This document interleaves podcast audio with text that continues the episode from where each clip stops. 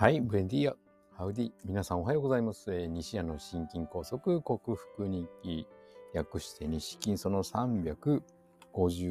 回目の朝でございます。えー、昨日は関東地方。おとといか、おとといの昼から雪が降り、昨日の朝まで雪が残ってたので、職場の駐車場の雪かきをしました。あ久々に雪かきをしました。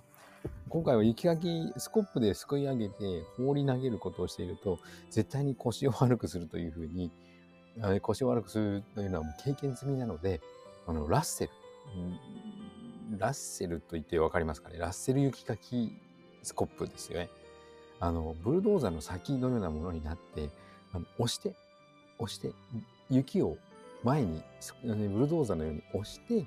あの、端に寄せるというふうなえー、その、それをやる方が、えー、絶対腰にはいいので、自前のラッセルを持っていって、それで雪かきをしましたが、30分も雪かきするともう、やっぱり疲れますね。群馬県の方の、うん、雪は、あの、湿気が、湿度が高いので、えー、岩手、青森と違い、パウダースノー、いわゆるパウダースノーではないので、えー、湿気を帯びていて、はっきり言ってもう水をしてるの一緒。もう重たくて重たくて、たまったもんではございませんでしたので、えー、疲れ果ててですね、昨日はもうそこそこに、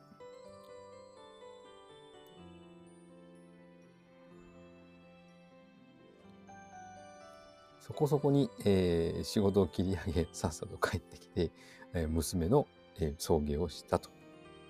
はい。そう、そういう次第でございます。いやー、疲れた。はい、今日もよろしくお願いいたします。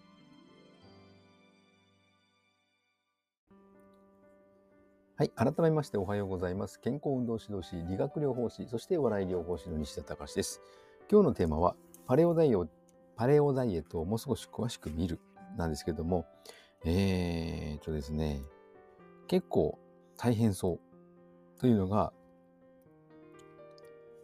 あの、私の感想で、だってソーセージとか塩辛とかそういったものはあんまりツナ缶、霜降り肉までうん、食べない方がいいという食材に入ってるんですね。放牧豚とか放牧牛、えー、牛肉、豚肉の赤身、魚、貝、海藻、うなぎ、白焼き、かば焼きは控える。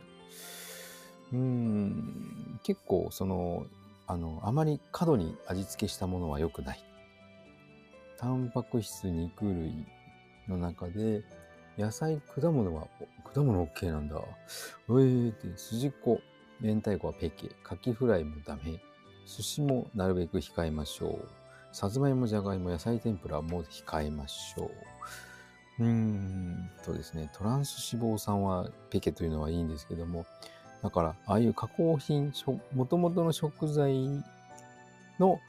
えー、美味しさを味わいましょうみたいな感じなので、え結構大変じゃんというのが感想でございます。はい。えー、原始時代には穀類がなかったので炭水化物は控えましょうという考えはお勧めしません。で摂取するなら玄米をと言ってますけども結局その殻にえビタミンミネラルがあるだけでえ糖質を取るには変わりないので私はあまりこう過度に摂取するのはどうかなとたしなむ程度、楽しむ程度に取るのはいいと思いますが。でパレオダイエット、この著者は3ヶ月間頑張って、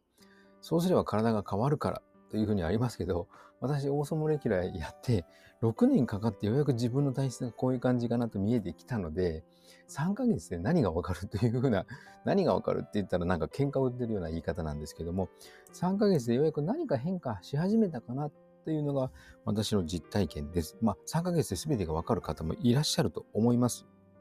が、うん、やっぱり長く人間の体というのは長期かけないと、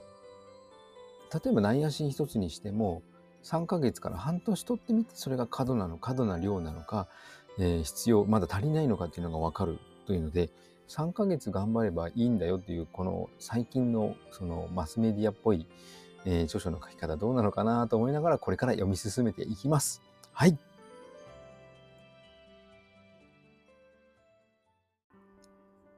はい、お送りしてきました西谷の心筋梗塞克服に記略して西筋は健常者や子供たちに運動パフォーマンスの向上と健康の促進を運動指導と栄養指導の両面からサポートする健康運動指導士。